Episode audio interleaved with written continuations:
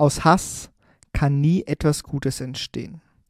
Das ist ein Zitat aus ähm, Pluto, der Netflix-Serie. Einer der wahrscheinlich spannendsten und interessantesten Netflix-Serien, die ich die letzten Jahre tatsächlich gesehen habe. Ist ein Anime, ein Netflix Original. Und dann leite ich einfach, weil ich komme später nochmal auf, dieses Zitat leite ich gleich mal ein. Ja, ich bin heute allein tatsächlich. Leider ähm, ist Andrew krank aber hoffentlich bald wieder fit, dass er wieder mit einsteigen kann im Podcast-Game. Deswegen übernehme ich heute die komplette Sendung. Ich hoffe, das wird nicht zur Gewohnheit. Also wir versuchen so viel wie, also alles, wir geben eigentlich alles dafür, dass wir auf jeden Fall immer zu zweit sind. Das ist tatsächlich heute das erste Mal. Aber ja, wir versuchen es einfach jetzt halt so hinzubekommen. Für mich wird es auch ziemlich ungewohnt. Also ähm, verzeiht mir vielleicht einige kleine Fehler, aber naja gut, ähm, wir haben uns das Ziel vorgenommen, jeden Dienstag 13 Uhr zu sein. Und leider war auch keine Backup-Folge mehr da. Wer sich an die Meditationsfolge erinnert, in unseren sommerlichen Outfit in braun gebrannt. Ja, das war eine Backup-Folge, weil ich eben krank war und nicht mein Bruder. Aber diesmal ist keine mehr da, weil der November anscheinend uns ziemlich zusetzt. Also ich habe gesehen, es gibt sehr viele Krankmeldungen, vor allem durch Erkältungen und allem drum und dran. Und ja, ihr hört es auch ein bisschen, ich bin auch ein bisschen verschnupft, aber ja, ich ziehe es heute durch. Ich bin der fittere von uns beiden heute. Deswegen ziehen wir es durch. Und einer, ah ja, vielleicht genau noch, die Socials macht immer der Intro, das mache jetzt heute eher ich. Zu den Socials, ähm, Instagram, Alman is Lost, Chrissy Rocke, Endo Carido, sind unsere Accounts. Spotify haben wir wie immer eine Umfrage, beziehungsweise könnt ihr uns hören auf TikTok, seht ihr unsere Ausschnitte. Da muss ich tatsächlich mal auch aufs Plakat gucken. Genau, Spotify und Apple Podcasts natürlich auch. Wir wissen von einigen Apple-Jüngern, die Apple Music immer treu sind, deswegen natürlich gibt es auch Apple Podcasts. Da haben wir tatsächlich auch schon öfter Feedback bekommen, also freuen uns immer über Feedback. Schreibt uns immer direkt an, auch für Themenvorschläge, was wir heute dann auch machen. Genau. Ähm, vielleicht jetzt mal ein leichterer Einstieg heute.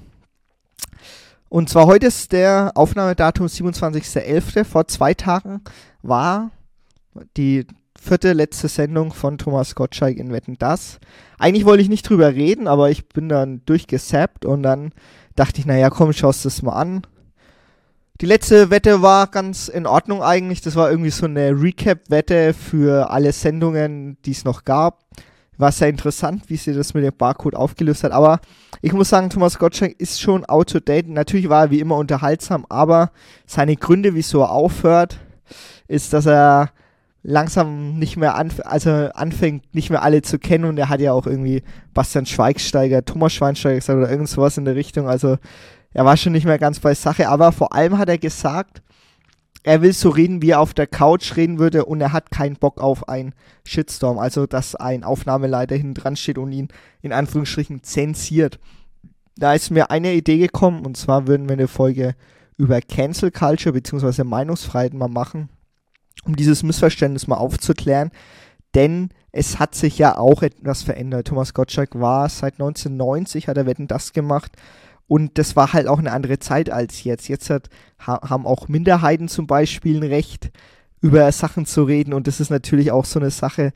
Und sein Knie touchy-touchy immer, das ist natürlich auch nicht immer Sinn und Zweck der Sache. Und wenn dann jemand sagt, ja, das ist ein bisschen komisch und ob das die Frauen alles so wollten auf der Couch, da denke ich mir dann auch so, naja, muss ja eigentlich auch nicht sein. Und am Ende hat er ja doch ein bisschen Geltungsdruck, weil Mike Krüger natürlich mit ein Bagger kommt und ihn rausträgt. Nicht und nicht zu vergessen, natürlich hat er auf seinen Podcast verwiesen, wo ich mir dann denke, Mensch, das muss doch nicht sein, tritt doch einfach ganz normal ab. Aber ich denke mal, es ist halt ein Mensch, der seit 1990 eigentlich jeder in Deutschland kennt.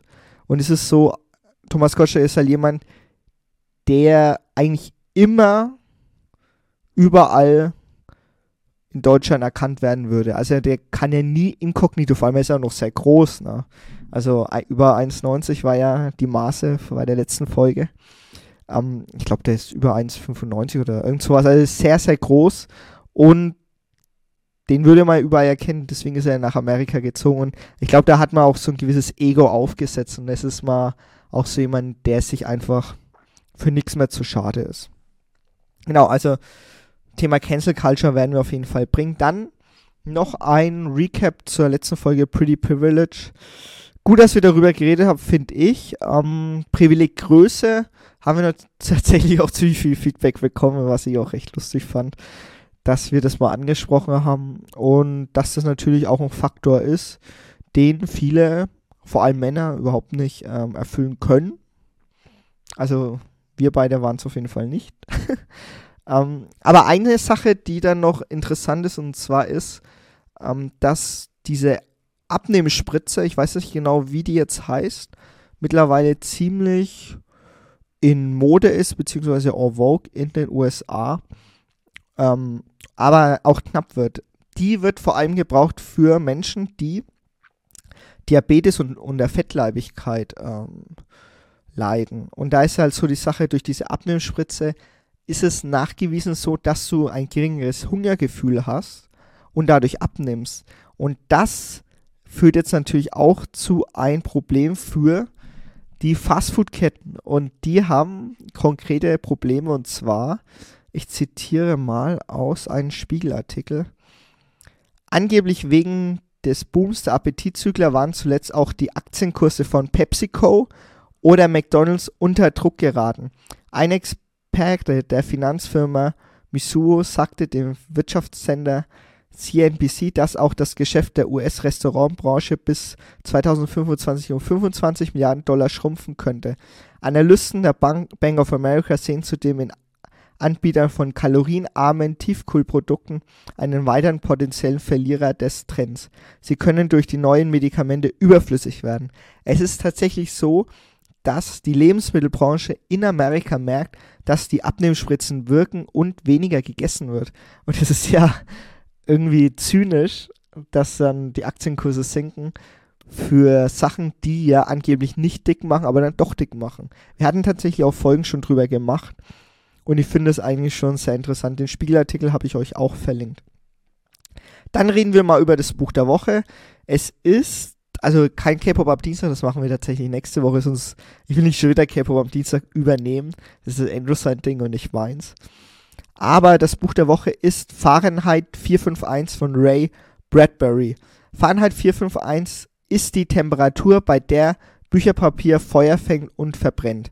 In Ray Bradburys Zukunftsvision, ich lese mal den Klappentext vor, in Ray Bradburys Zukunftsvision ist die Feuerwehr nicht mehr mit Wasserspritzen äh, ausgerüstet, sondern mit Flammenwerfern, die genau diesen Hitzegrad erzeugen, um die letzten Zeugnisse individualistischen Denkens, die Bücher zu vernichten. Da beginnt der Feuerwehrmann Guy Montag, oder Montag, sage ich immer, sich Fragen zu stellen. Die beängstigende Geschichte von einer Welt, in der das Bücherlesen mit Gefängnis und Tod bestraft wird, ist ein zeitloses Plädoyer für das freie Denken. Und das kann ich nur unterstreichen. Für mich eines der faszinierendsten Bücher überhaupt. Vor allem halt die Idee. Die Umsetzung, krass auch. Sehr viele spannende Momente drin. Ein bisschen verliert man sich auch in dem Buch und in der Story und man weiß nicht genau, wo es eigentlich hingehen soll. Aber allein die Idee, dass es eine Welt gibt, in der die Feuerwehr nicht zum Löschen da ist, sondern zum Verbrennen von Büchern, ist wirklich imposant. Ich habe hier mal zwei, drei Zitate rausgebracht, die ich jetzt euch gern vorlesen würde, die wirklich echt unfassbar gut sind. Die Leute reden über gar nichts. Auch über irgendetwas werden sie doch reden. Nein, über gar nichts. Sie zählen meist nur Automarken oder Kleider oder Schwimmbäder auf und sagen, einfach toll. Aber alle sagen dasselbe, niemand fällt je etwas anderes ein. Und in Cafés läuft meistens die Witzekiste mit denselben Witzen wie überall.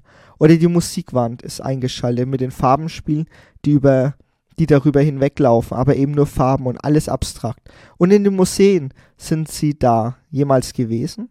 Alles abstrakt. Etwas anderes gibt es heute nicht mehr. Mein Onkel behauptet, früher sei es nicht so gewesen. Da hätten die Bilder manchmal etwas bedeutet oder sogar Menschen dargestellt. Finde ich eines der spannendsten Zitate auch. Ich habe noch ein weiteres. Ein Mensch muss bei seinem Tod etwas hinterlassen, sagte mein Großvater. Ein Kind oder ein Buch oder ein Bild, ein Haus oder wenigstens eine Mauer, die er gebaut oder ein paar Schuhe, die er geschustert hat, oder einen Garten, den er angelegt hat, irgendwas, das deine Hand berührt hat, so dass seine Seele eine Bleibe hat. Wenn du stirbst, wenn die, wenn die Leute den Baum oder die Blume, die du gepflanzt hast, anschauen, dann bist du da. Ganz gleich, was man tut, meinte er, solange man etwas von seinem eigenen Wesen in irgendetwas einbringt. Ja, das lasse ich ohne Kommentar so stehen.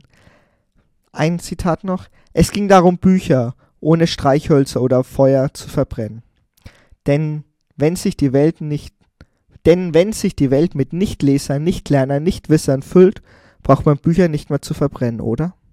Und das ist für mich eines der krassesten Zitate überhaupt, dass die Feuerwehr, die da Bücher verbrennt, eigentlich gar nicht mehr notwendig ist. Dann komme ich zu einem Song, den ich reinbringen werde. Und zwar werde ich nochmal das Zitat von Anfang bringen. Aus Hass kann nie etwas Gutes entstehen. Aus der Netflix-Serie Pluto. Und da habe ich den Song Cherished Memories, ich hoffe, ich habe es richtig ausgesprochen, ein Pianostück von Yugo Kano drauf. Dieses Pianostück ist in der Serie, ich glaube, es war Folge 1 oder 2, vielleicht war es, ich glaube, es war Folge 2.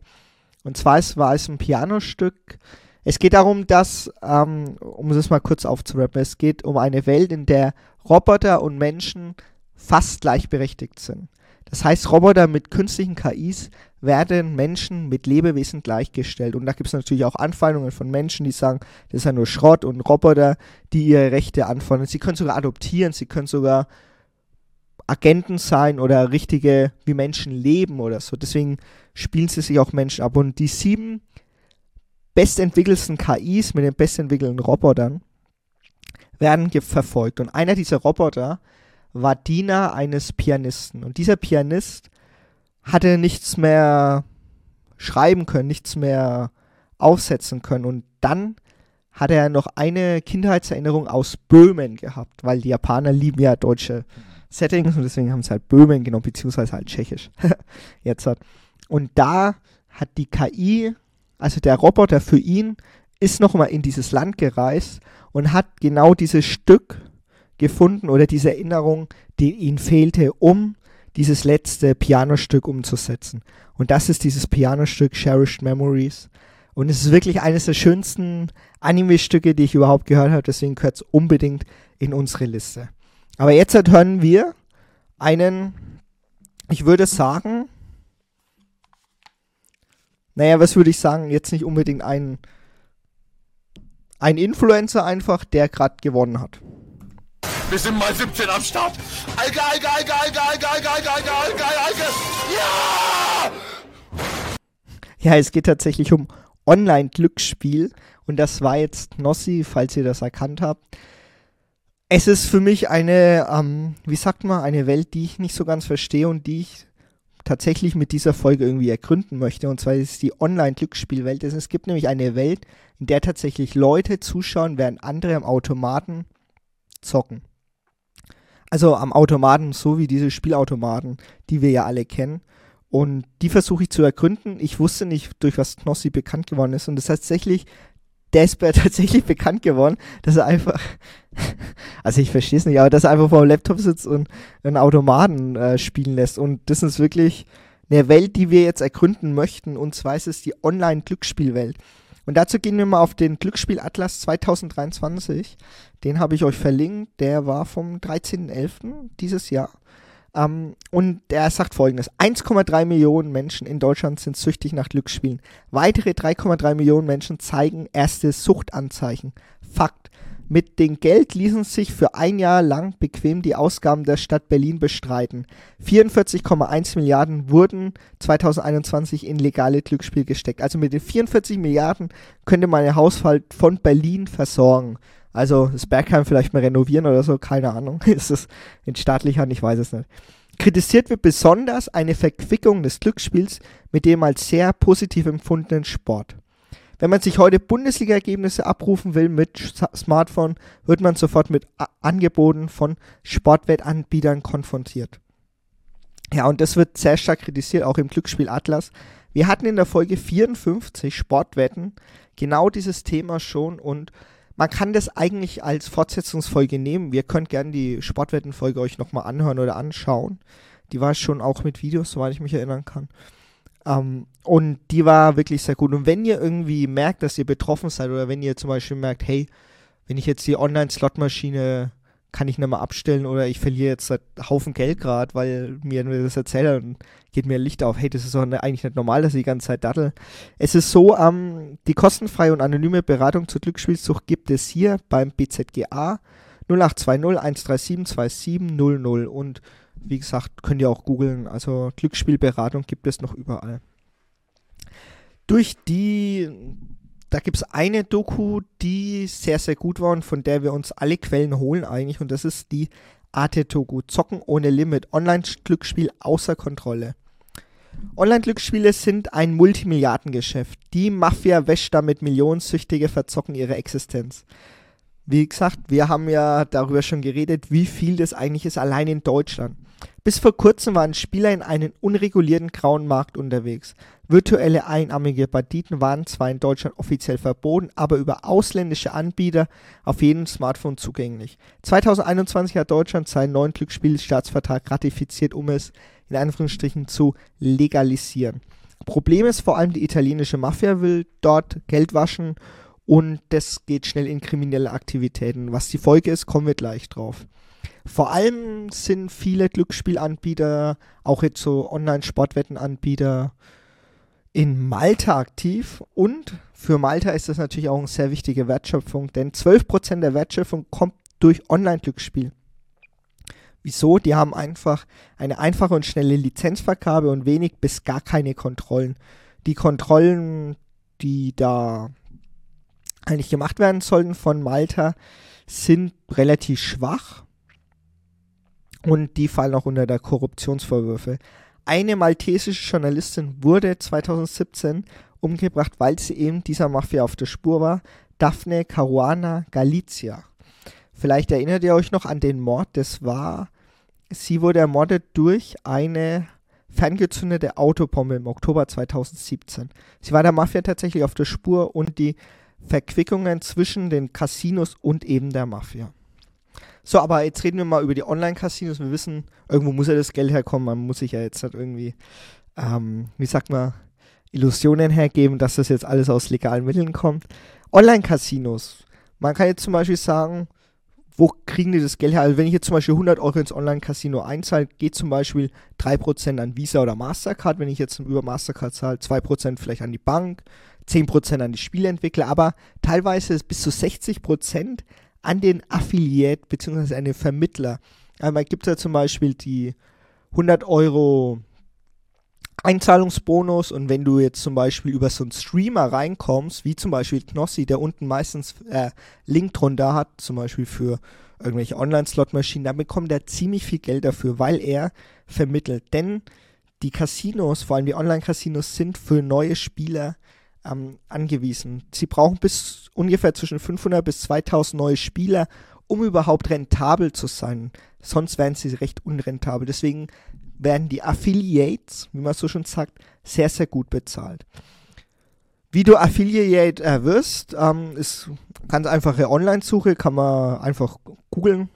Habe ich auch gemacht, geht ganz einfach. Es, man macht über Influencer oder Affiliate auf drei Wege ungefähr Geld entweder man bekommt einen festen Vertrag für jeden neuen Spieler, also wenn ich jetzt zum Beispiel einen Stream mache und ich schaue mir gerade irgendwie so eine Slotmaschine an und über diesen Link, den ich dann in der Beschreibung habe, äh, bekomme ich dann Geld für jeden neuen Spieler oder man bekommt tatsächlich, es ist wirklich so, 50% vom Verlust des Spielers, den ich vermittelt habe.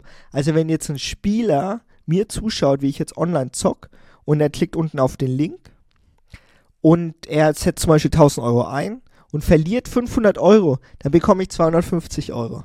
Also, ein bisschen zynisch ist das schon. Aber die meisten, äh, meisten Streamer haben tatsächlich so eine Art Mischform. Weitere Infos findet ihr auch noch über Online-Streamer, die tatsächlich auf Casino streamen auf Frontal oder Y Collective. Die beiden Dokus habe ich euch verlinkt. Bei, mit Frontal wollte tatsächlich auch keiner reden und wenn dann nur anonym und das ist tatsächlich auch erst so ein Graubereich gesetzlich. Also richtig verboten ist es in Deutschland nicht, aber richtig erlaubt auch nicht. Zum Beispiel in Holland ist es verboten. Wir kommen jetzt, glaube ich, auf einen Streamer, den das so ist. Der größte Streamer ist tatsächlich Knossi mit über eine Million Abos. War, glaube ich, mein letzter Stand. Vielleicht hat er auch mehr. Ist mittlerweile auch im Mainstream angekommen. Also, keine Ahnung, Seven vs. Wild oder in irgendwelchen öffentlich-rechtlichen Shows oder keine Ahnung bei RTL ist ein ganz normaler Gast mittlerweile geworden, aber er ist tatsächlich bekannt geworden durch eben dieses ziemlich shady Business, würde ich mal sagen, dass er ja eigentlich viral geht, nur weil er mal austickt. Wir haben ja den Aus äh, gesehen und dass er eigentlich immer online ist und darauf wartet, dass einer auf den Link klickt, damit er über seinen Link auch Geld verliert, zum Beispiel. Das ist irgendwie strange.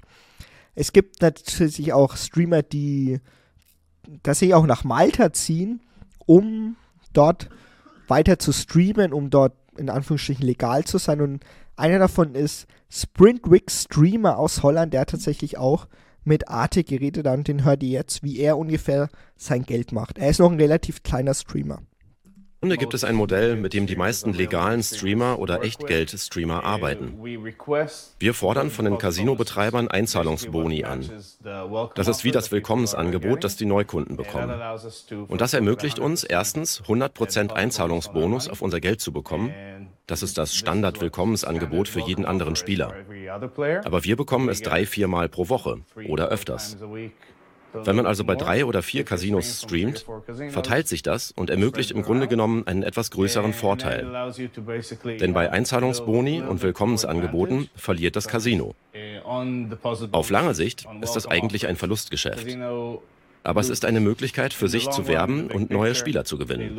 Und für mich ist es dasselbe. Langfristig gesehen habe ich etwas bessere Gewinnaussichten. Ja, langfristig gesehen hat er gewisse bessere Gewinnaussichten, klar. Und er ist natürlich einer der kleineren Streamer, der jetzt nicht in diesem Modell dabei ist, das ich vorhin gezeigt habe. Aber er versucht damit viel Geld zu machen. Er hat, sie haben auch in der Doku gezeigt, dass er auch so eine gewisse Bounding hat, also gewisse Connection zu seinen Followern. Er begrüßt sie tatsächlich auch alle mit den Namen direkt und es ist wirklich so eine Art Community. Ich habe die Theorie tatsächlich, weil ich es ja nicht verstanden habe am Anfang, woher das kommt. Ich habe tatsächlich die Theorie, dass da auch viel Einsamkeit dahinter steckt. Also es entwickelt sich bestimmt auch Freundschaften über diese Online-Streams, nur weil du halt irgendeinen Slotmaschinen zuguckst oder irgendwelchen Casinos. Aber dadurch, dass du interagierst und dass jemand reagiert auf dich und dir Hallo sagt oder wenn du jetzt zum Beispiel 5 Euro spendest, sich jemand bedankt, das sind ja auch so Interaktionen, die für Menschen natürlich wichtig sind. Und ich glaube, dass in unserer bisschen digitalisierten, stark digitalisierten Welt eine gewisse Sehnsucht nach eben diesen Streamern auch da ist. Und das sind so die Sachen, die sie auch erzählen und die sie auch mit Online-Glücksspiel verbinden. Sie verbinden gar nicht unbedingt das Gewinnen, sondern eher dieses Community-Dasein. Trotzdem ist es natürlich so, dass wenn die über den Link gehen, natürlich auch am Verlust der eben dieser Spieler verdienen. Und so ist es nun mal auch. Und wenn dann Streamer damit konfrontiert werden, gehen sie auch recht offen damit um.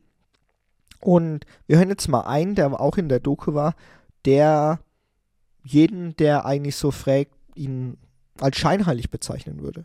Wissen, Number One so. Zweitens, ich zwinge ja niemanden zu zocken, ich zock halt einfach, wer zuguckt, guckt zu. Die Leute, die zugucken, zocken meistens schon selber seit Jahren. Niemand, fast niemand fängt wegen mir an. Und wenn sie es dann doch tun, obwohl ich schon gesagt habe, lass es, so wie ich es gerade auch schon gesagt habe, wo jemand gesagt hat, ey, so, so, hör zu, Digga. Brauchen uns nichts vorzumachen. Wenn so ein Casino zu dir kommt und dir so viel Geld bietet, ja, erzähl mir nicht, du würdest ablehnen, weil äh, andere Leute. Hör auf. Keiner von euch wird das ablehnen. Keiner von euch wird es ablehnen. Wer nimmt die Kohle? Ich nehme die Kohle. Na, das ist nämlich der Punkt. Er argumentiert natürlich erst mit, ja, es, es gab noch andere Streams, wo dann zum Beispiel gesagt wird, hey, den Stream können auch Kinder sehen. Wie ist denn das für euch? Es ist ja für euch kein Problem, dass auch Kinder dazu verleitet werden könnten, irgendwann online zu spielen oder online Slot-Machines zu nutzen.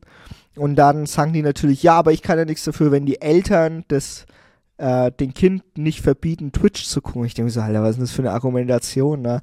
Und letztendlich, am Anfang versuchen sich diese Influencer, das war ja auch bei vielen so, immer mit dieser Argumentation zu kommen, hey, das ist doch so, das ist doch ganz normal. Ich meine, ich kann ja nichts dafür, wenn die da zocken. Ich sage ja, dass es Gefahren gibt beim Zocken. Aber es ist ja nachgewiesen, dass Werbung wirkt, sonst würden die ja denen kein Geld geben, oder? Und das sagt auch Tobias Heyer, ein Psychologe von der Uni Bremen. Auf der Hand aus anderen Suchtfeldern, aber auch im Glücksspielbereich, dass Werbung wirkt, dass mit Werbung Kollateralschäden verbunden sind. Also, Vielspielende werden gebunden, die Produkte werden normalisiert, glorifiziert, verharmlost, die Suchtgefahren rücken in den Hintergrund, äh, die Rückfallgewertung bei Problemspielenden wird erhöht, ähm, es werden Spielbedürfnisse bei Minderjährigen ausgelöst. All das zeigt die Forschung sehr klar und sehr eindeutig.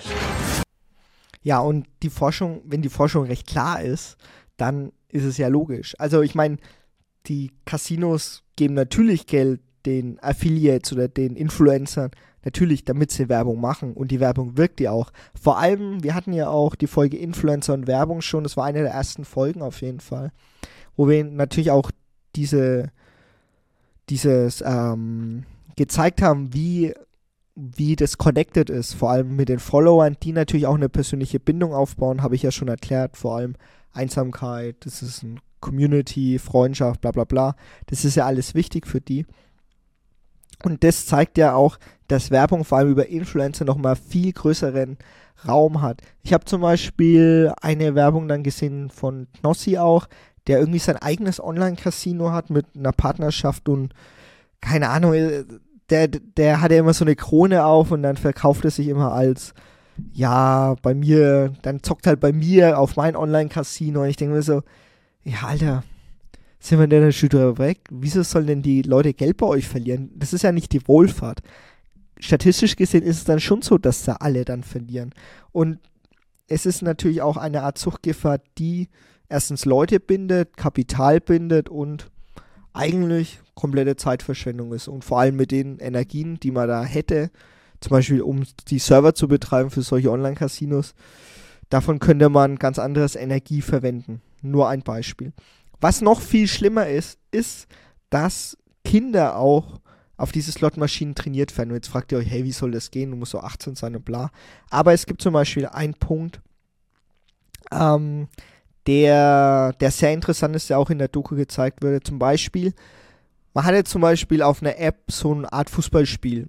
Gibt es auf dem Handy Fußballspiele, so kleine, so Karrieremodus, kannst du eine Karriere nachspielen.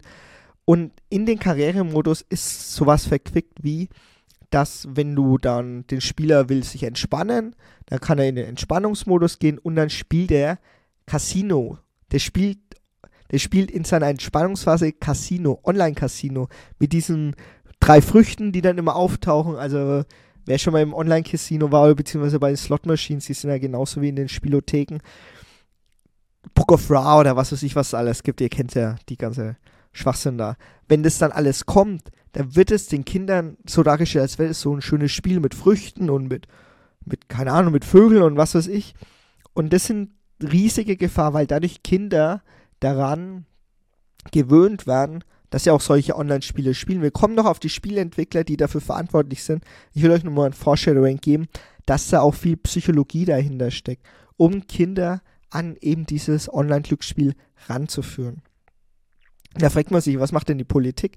Die Politik geht eigentlich gerade in die falsche Richtung, denn es gibt ja den Glücksspiel online, den Glücksspielvertrag seit 2021 will ähm, will in diesem Glücksspielvertrag will, wollen die eigentlich auch Influencer und Streamer verbieten.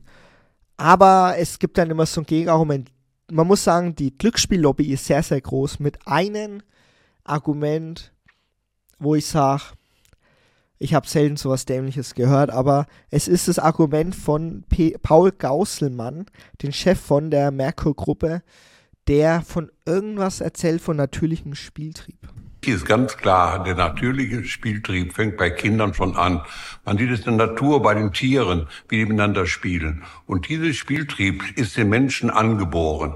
Und das muss nicht um Geld sein, das kann das Fußballspiel sein, das kann das Tennisspiel sein, aber kann auch ein Spiel sein, wo Zufälle passieren, wo man Geld für bezahlen muss und man Geld gewinnen kann. Und das ist praktisch der kleine Unterschied bei uns, dass man hier um Geld spielt.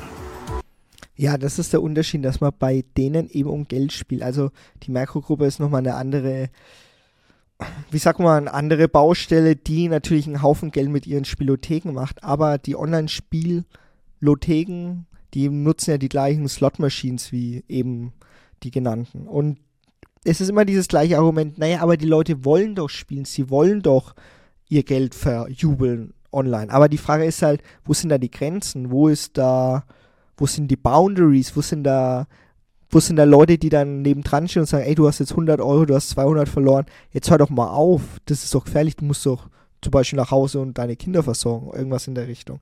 Das sind so alles die Sachen, die mich wirklich zu denken geben. Wir kommen jetzt noch zu zwei Fällen gleich, die nochmal zeigen, was für ein Riesenproblem das ist. Aber ein Problem, das ist ein recht persönliches Problem, denn ich bin tatsächlich ähm, ein Programmierer bzw. ein studierter Informatiker, der in der Softwareentwicklung arbeitet. Und ich denke mir so, okay, die Spieleentwickler, die sind aber ziemlich gut. Und es sind ziemlich viele, die da richtig gut arbeiten und die richtig gute Software bauen. Und da denke ich mir so, hä, wo kommt denn das her? Und da gibt es eine Doku, war, die war ja auch in dieser Arte-Doku mit drin, aber es gibt noch eine weitere Doku über, warum Online-Slot-Games ein neues Level für Spielsüchtige sind da, die könnt ihr euch auch gern angucken. Aber wir hören uns jetzt mal den Kirill Miroschnichenko. Kirill Miroschnichenko, kaufmännischer Leiter von Endorphina, einer Spielentwicklungsfirma in Prag und bestimmt talentierter Entwickler, aber der kommt zu folgendem Schluss.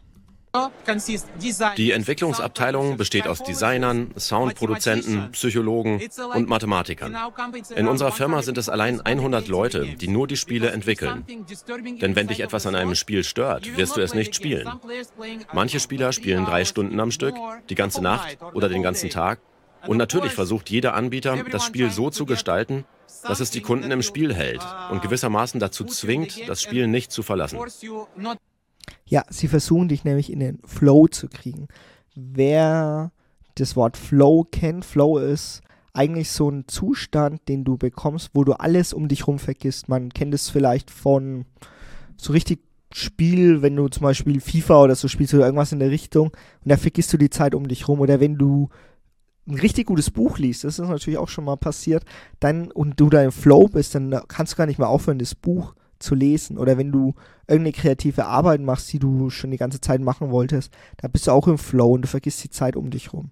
Und der Flow, das ist der Zustand, den die Spieleentwickler erreichen wollen, damit du als Spieler vergisst, was um dich rum passiert. Und das verschaffen die nicht nur eben durch Softwareentwickler, sondern vor allem durch Designer. Sie wissen genau, welche Farben du benutzt. Die schaffen es durch Soundproduzenten. Also wenn du zum Beispiel so ein Online-Casino aufmachst, dann hörst du so Klickern und so irgendeine Musik dann abspielen. Das ist alles kalkuliert. Das ist alles das A und O, damit du dran bleibst, damit du nicht, damit du die Zeit um dich rum vergisst, damit du weißt, was passiert es, gehen, es sind Psychologen am Werk, es sind Mathematiker am Werk und es ist wirklich irre, was da Leute investieren, nur damit du dran bleibst, damit du im Flow bist, damit du dein Geld bei ihnen lässt. Letztendlich ist es ja nicht mehr. Die haben das schon äh, gezeigt, da war ja diese Spielemesse auch in Malta, das wurde auch in der Arte-Doku gezeigt, wo eben diese Entwickler auch angesprochen wurden.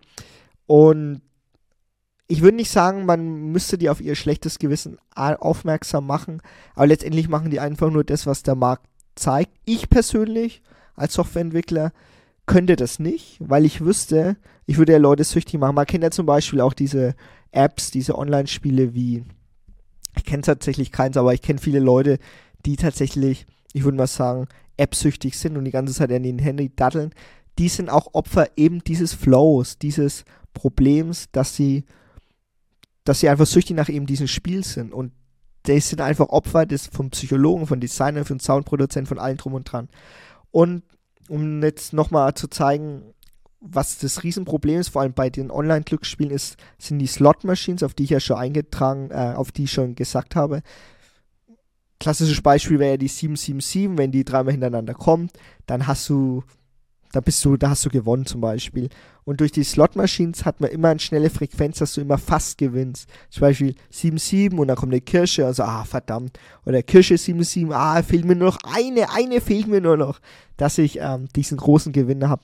Und es ist wirklich eine kurze Zeitspanne, wo du wirklich ganz viel Geld verlieren kannst. Und bei vielen Automaten ist es ja auch so, dass du das automatisierst. Also du drückst drauf und du hast so ein Pace von innerhalb von 10 Sekunden versocke ich jetzt immer 10 Cent, 10 Cent, 10 Cent und dann rattert es, rattert es. Und wenn du dann Streamer bist, dann streamst und dann unterhältst du dich mit Leuten und siehst, wie du dann Geld verlierst. Und dann plötzlich hast du mal gewonnen und dann ist wieder Dopamin in deinem Kopf und dann machst weiter und zockst, zockst, zockst, zockst und ah, wie geil ist denn das? Und dann bleibst du dran und bist du im Flow und dann hast du einen Stream, der 24 Stunden geht. Und das sind natürlich so die Sachen, die auch mit der Knossi bekannt geworden ist. Was ja viele auch vergessen, weil er ja tatsächlich ziemlich im Mainstream ist, dass der, wie gesagt, mit so einem Shady Business eigentlich recht weit gekommen ist. Spielsucht ist ja auch nichts Neues, also vielleicht kommen wir jetzt mal auf die Spielsucht, wieso wir eigentlich das Thema machen. Ähm, selbst bei alten Römern war es so, dass Haus und Hof verspielt wurde und dann hat der Senat ähm, die Spiele verboten also, on, also nicht Online-Spiele, aber einfach Spiele verboten, dass die nicht mehr ähm, um Geld spielen dürfen. Also selbst da war Spielschucht ein Problem, weil die halt gemerkt haben, ey, wenn die alles verzocken, irgendjemand muss ja arbeiten, irgendjemand muss ja im Senat arbeiten oder muss irgendwelche Gesetze verabschieden oder irgendwas. Das ist natürlich auch eine Zinder-Sache gewesen. Jetzt hören wir den Ingo Fiedler, der Spielsuchtforscher von der Concordia Uni Montreal, und der sagt auch folgendes. Ist das ein kleiner Teil der Spieler, extrem große Probleme damit hat in Form einer Spielsucht, was dazu führt, dass die am Ende ihre gesamten Existenzen verlieren. Das heißt, ihre Familien verlieren, ihre finanzielle Existenz verlieren. Das ist ein wichtiger Grund für Suizid tatsächlich. Und äh, die sind aber auch die, die entsprechend viel spielen. Im Vergleich zu den Freizeitspielern sind es wenige, aber die verspielen so viel mehr als der Freizeitspieler, dass es einfach der Kern der Industrie ist, diese Spielsüchtigen zu bedienen. Also der Kern der Industrie ist es, diesen kleinen Teil der Spieler, den er erwähnt hat, die extrem viel verlieren zu binden. Man nennt sie auch die High Roller. Kennen wir aus vielen Filmen, die High Roller, die will man binden, die sollen richtig viel Geld verlieren, die sollen bleiben.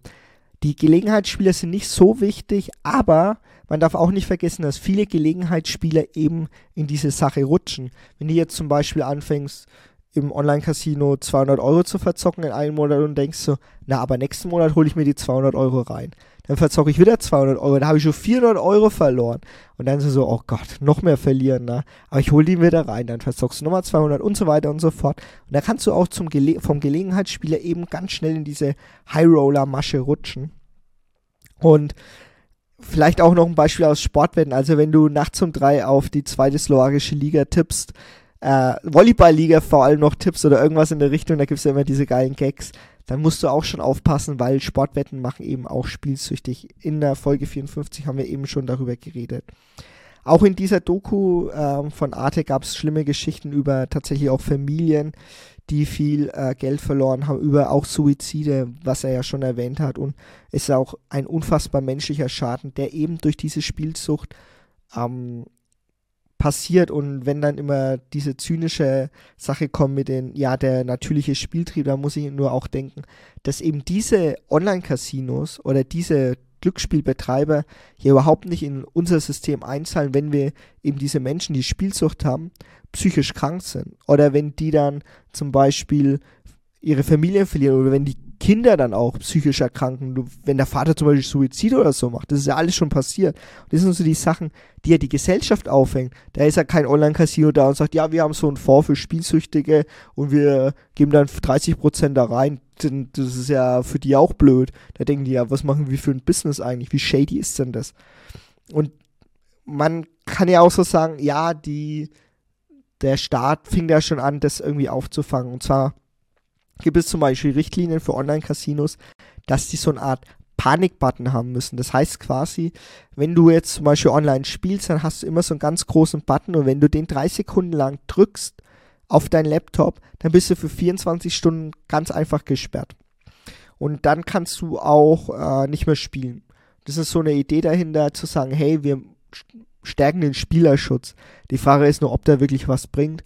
Ich bezweifle es tatsächlich. Es gibt ja auch noch so Sachen wie äh, so eine Art Limit-Datei, dass du zum Beispiel sagst, ich will nur 100 Euro im Monat verzocken oder 100 Euro in der Woche.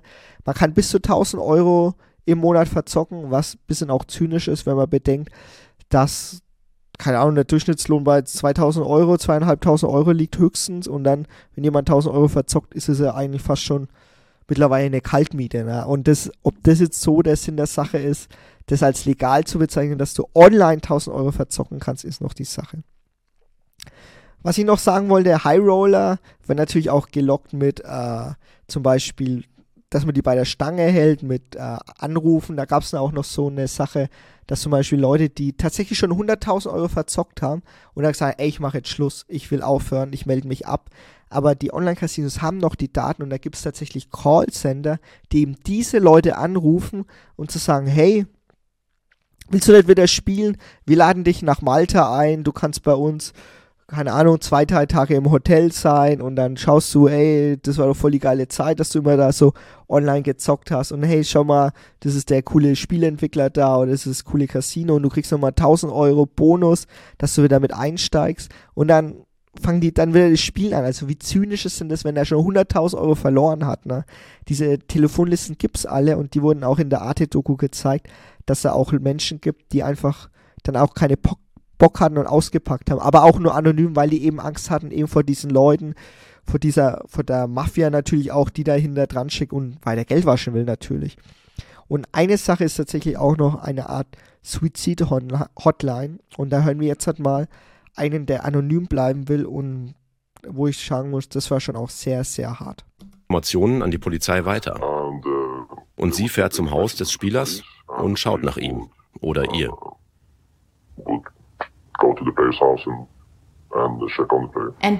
und Sie waren am Telefon? Ist es passiert, dass Sie wirklich selbst am Telefon waren, während die Polizei klopfte? Ja, ja.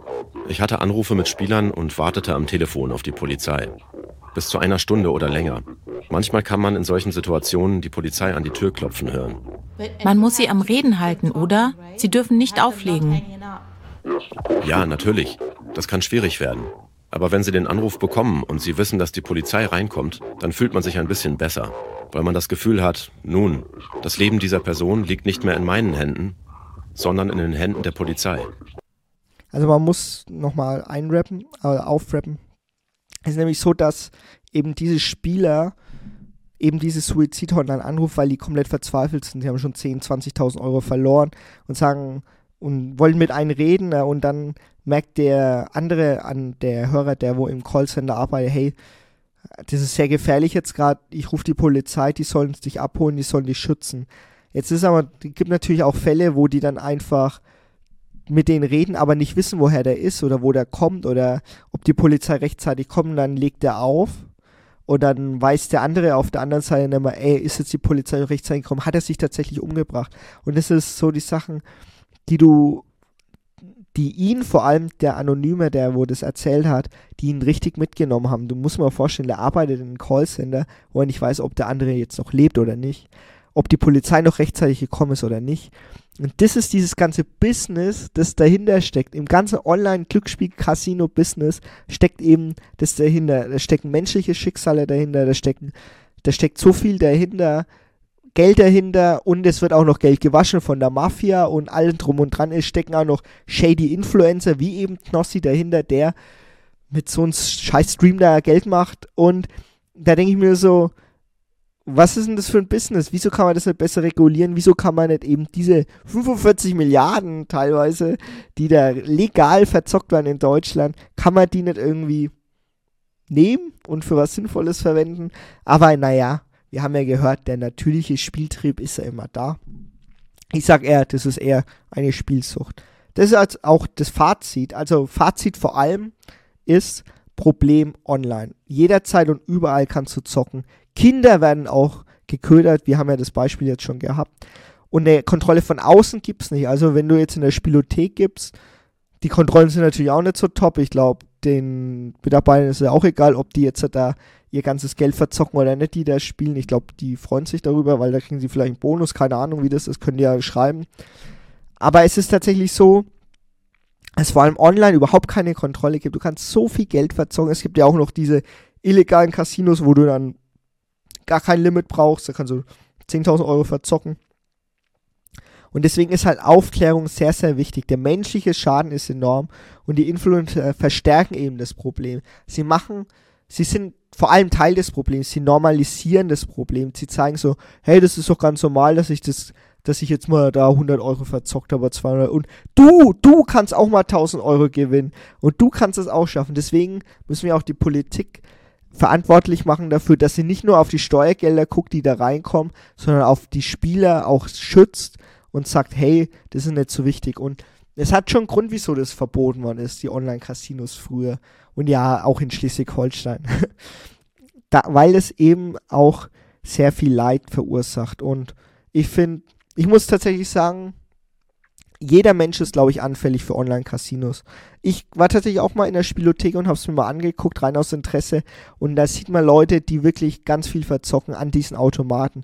Und jetzt stelle ich mir das vor, das gibt es noch online. Du kannst online jederzeit datteln. Und da gab es so viele Berichte. Ich habe ganz viele Dokus dazu gefunden. Ihr könnt auch selber noch recherchieren. Ich habe euch so viele verlinkt. Ich hätte noch mal das Doppelte weiter verlinken können um zu zeigen, was für ein komisches Business das ist und dass da wirklich viel Aufklärung wichtig ist. Und jetzt kommen wir nicht zur Top 3, aber zum kleinen Überraschung. Schatzi! Schatzi, komm schnell! 8000 Euro!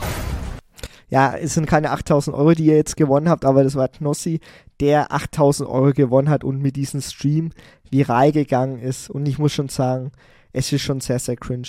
Die kleine Überraschung ist keine kleine Überraschung, denn ich würde sagen, wir machen tatsächlich keine Top 3. Die Top 3 macht nur Sinn, wenn wir beide auch wirklich da sind, ich und Andrew. Und, ah ja, der Idiot nennt sich immer zuerst, ne? Gibt es ja das Sprichwort Andrew und ich, natürlich. ähm, aber ich gebe mal vielleicht einen kleinen Einblick darüber, wie wir arbeiten und was wir machen. Ähm, wir haben, ich will jetzt nicht großartig überziehen, die Folge, aber ich würde schon sagen, wir haben jetzt halt fast zwei, äh, wir haben jetzt die 82. Folge und wir sind öfter mal gefragt worden, wie wir arbeiten oder wie weit wir vorausplanen.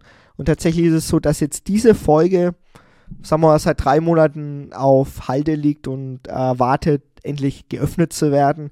Wir tun sehr viel Recherche tatsächlich auch reinstellen in die Themen und in die Sachen, über die wir was sagen wollen, über die wir sagen wollen, hey, das ist sinnvoll. Zum Beispiel das Thema was jetzt bald kommen wird und ähm, wo ich euch äh, vielleicht darauf hin teasern will, äh, Wünschewagen. Wünschewagen ist ein Wagen für Menschen, die nicht mehr lange zu leben haben, aber nochmal ihren letzten Wunsch, den sie haben, zum Beispiel nochmal aufs Metal-Konzert gehen, nochmal äh, noch ein Fußballspiel von 1. FC Nürnberg sehen oder sowas in der Richtung.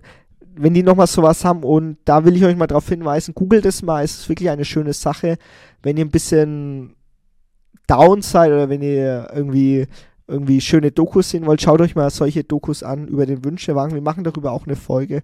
Finde ich auch eine sehr schöne Folge, die kommen wird.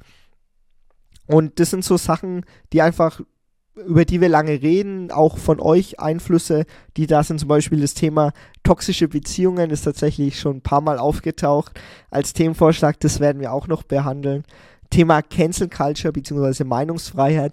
Nach der Laila-Folge wurden wir öfter mal drauf angesprochen, ähm, ob wir denn jetzt alles zensieren wollen, aber wir haben das eigentlich in der Laila-Folge ziemlich gut erklärt, dass das ja nichts viel mit Meinungsfreiheit zu tun hat. Aber ich denke, vor allem wenn ich jetzt die letzten Wahlkämpfe auch sehe, dass da noch ein bisschen Nachholbedarf da ist und deswegen seit der Wetten das Folge mit Thomas Gottschalk denke ich darüber nach. Der Folge Cancel Culture müssen wir mal machen.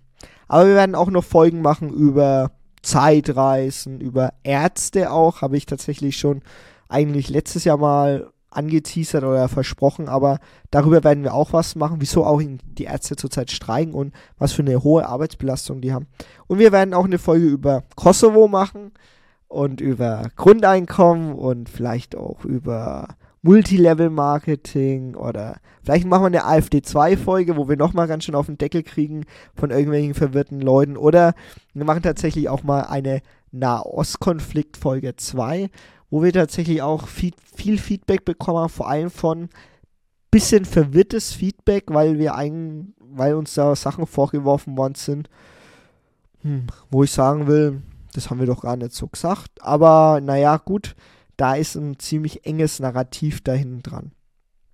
Und ganz viele weitere Themenvorschläge, die auch von euch kommen können. Wir werden die alle verarbeiten. Wir nehmen uns die Zeit dafür, die Themen schön aufzuarbeiten. Und ich hoffe, ähm, wir werden noch lang, lang weitermachen. Bald auch wieder mit meinem Bruder. Und äh, ich hoffe, das war einer der großen Ausnahmen, dass ich tatsächlich alleine mal eine Folge machen durfte, musste. Und ähm, ich denke mal, wir können die Folge für heute abschließen. Ich wünsche euch tatsächlich auch eine schöne Restwoche. Na, was sagt mein Bruder immer? Er macht immer den Abspann. Ich wünsche euch eine schöne Restwoche. Die Videos kommen unter der Woche irgendwann. Ich weiß tatsächlich gar nicht, wann die kommen. Also die Top 3 werden da tatsächlich nicht kommen, aber das Fazit wird auf jeden Fall kommen. Vielleicht noch ein kleiner Ausschnitt aus der Folge, wo ich einen Rant wahrscheinlich über Knossi mache, was mein Intro bestimmt wieder äh, viral irgendwie bringen will. Irgend sowas in der Richtung. Aber das sind so die Sachen, die wir auf jeden Fall bringen wollen und ähm, die kommen werden und bleibt weiter dran. Wie versprochen, wir sind jeden Dienstag 13 Uhr für euch da mit einer neuen Folge. Nächstes Mal auf jeden Fall auch zu zweit wieder und ja, wahrscheinlich wird es eine der großen Ausnahmen sein, dass ich mal allein moderiere und ja, bleibt gesund vor allem. Gesundheit ist das A und O. Vor allem jetzt in der Zeit, wo fast alles erkältet ist und jeder erkältet ist und bleibt stark, bleibt gesund und ciao.